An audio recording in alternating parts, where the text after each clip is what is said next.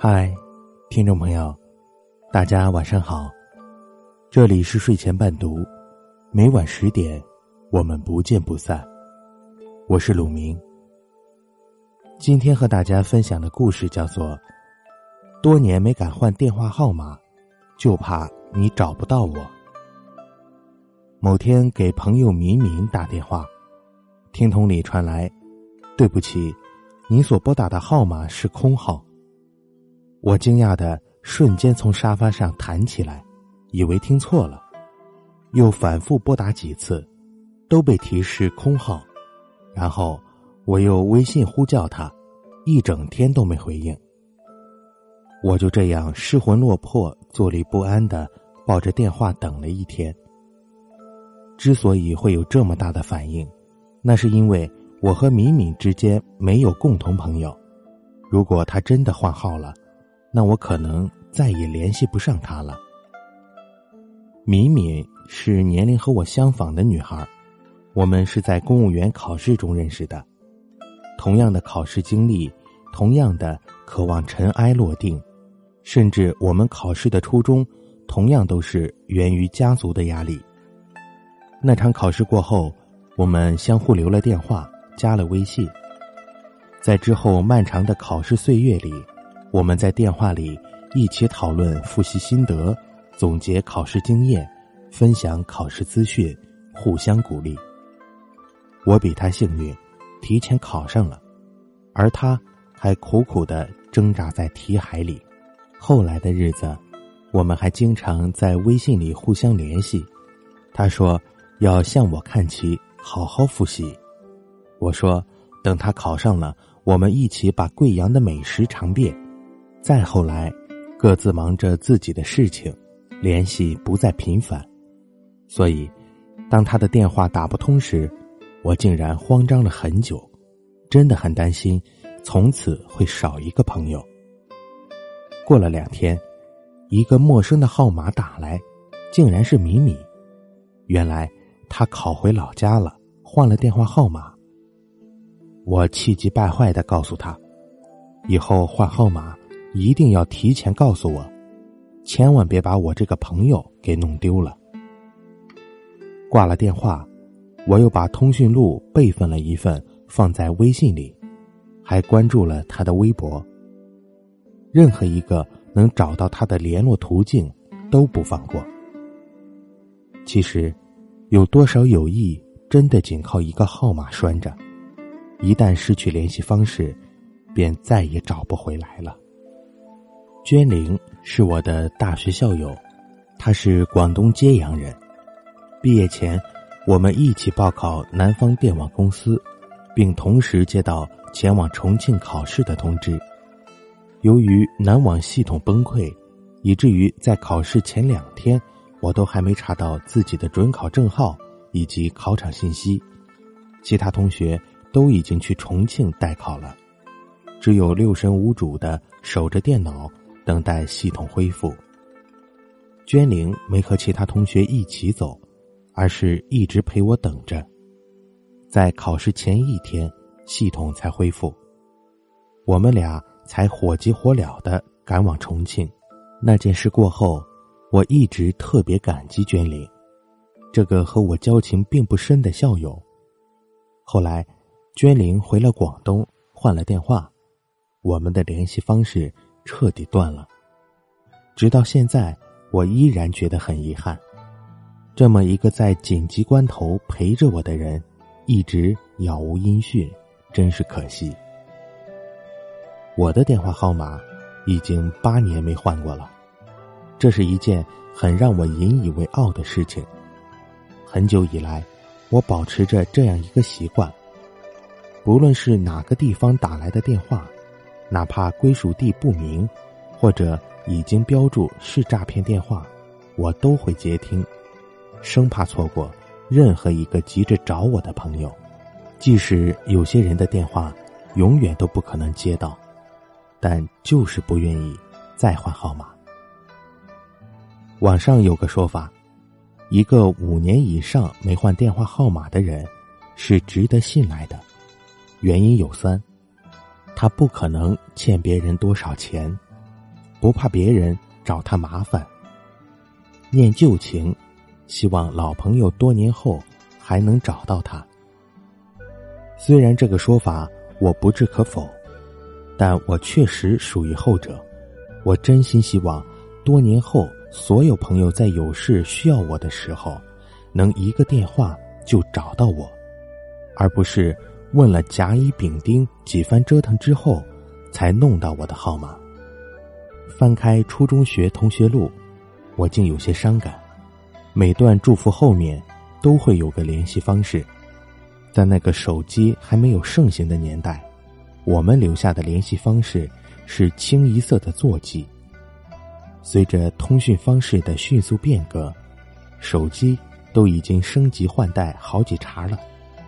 有多少座机早已丢弃在屋子最不起眼的角落里，甚至都当废品卖掉了。当我抱着侥幸的心态拨打了一个个座机号时，无一例外，听筒里传来的都是空号的提示。我竟陷入深深的惆怅。曾经，我们的关系就靠着那几个数字联系着。虽然许久未联系，但我们总以为那本通讯录能像幺幺四那样随时能找到彼此。殊不知。曾经伴着我们走过青葱岁月的人们，早已和那串号码一样，散落在天涯。惠子是我的好朋友，他家至今都还给座机续费，即便座机永远不会叫一声，但他家一直保留着那个号码，不让他停机，因为他的哥哥在十几年前离家出走，至今未归。他们坚信，有一天电话里会传来那个久违的声音，然后道一句：“我要回家了。”正是有了这个期盼，他们十年如一日的给电话续费，每天打扫卫生的时候，小心翼翼的擦着电话上的灰尘，保证电话通讯畅通。我不喜欢经常换电话号码的人。每次在朋友圈里看到换号通知，重新存储，倒仅是举手之劳。但他似乎在告诉我一个信息：这个人心态不稳定，环境不稳定，生活状态不稳定，心性也不稳定，并且他似乎没有信心持久的面对一个人群。好像也没有信心建立一个稳定的生活状态，而有些人由于工作或者其他原因，必须更换号码，然后在朋友圈里宣告：“好友 H 说，凡是发在朋友圈里的号码，他永远不会存，连一毛钱的群发短信都不愿意花在你身上的人，没有再存号码的必要。”这句话好像很有道理，但我依然不厌其烦的存着每个朋友的新号码，以至于我的通讯录里常常有这样的备注：张三，张三新号，张三新号一，张三新号二，张三贵阳，张三上海。有时候从第一个打到最后一个都没打通，简直丧心病狂。后来，为了不让通讯录沦陷，我养成了定期删除旧号码的习惯。有段时间，我的电话出奇的安静，除了当钟表使以外，再没发挥它该有的功能。我以为欠费了，查询后还有话费，心里还是不安，又续费两百，还是没接到什么电话。我很神经质的在朋友圈发了一条消息：“我的电话号码一直没变，欢迎来扰。”之后仍是没见多少动静，但也觉得很好，不换号至少不用劳烦朋友三番五次存了删，删了存。如今正处于 E 时代，电话号码不再只是联系朋友。他已经深入到生活的各个层面。电话号绑定银行卡、会员卡、QQ、微信、支付宝、财付通，甚至美团等等。一个朋友老是接到电信诈骗电话，不胜其烦，决定换个号码。当他好不容易记熟自己新号码时，又不得不给各个银行打电话，要求更改自己的号码，又要给微信解绑旧号码，解绑了又要重新绑定新号码，最后给朋友们群发换号短信，末了又在朋友圈里奔走相告，几番折腾，终于搞定。后来去超市购物，收银问他要会员卡号。他不假思索的报出自己的新号码，不料收银说没有这个会员号，他这才想起会员卡绑定的是以前的旧号码，可是自己记性差又忘了，心疼里面几千分的积分，又打电话向我求救，我说旧号码被我删除了，他气得咆哮，我一个电话号码。能占你多少内存？你这么快就给删除了？说完，又打给别人。事后，他喋喋不休的跟我抱怨他的换号风波。所以，在换号前，即使不为你的朋友们着想，也该为你那些绑了电话号码的卡想想吧。好了，听众朋友，今天的故事呢？就和您分享到这儿，感谢您的收听，晚安，好梦。跟着爸妈去拜年，每次都能挣到很多压岁钱。上学之后，把存下的这点钱都换成了明信片，一张张贴上邮票寄向远方，也收到很多最美的祝福赠言，再也没见过那一张张笑脸。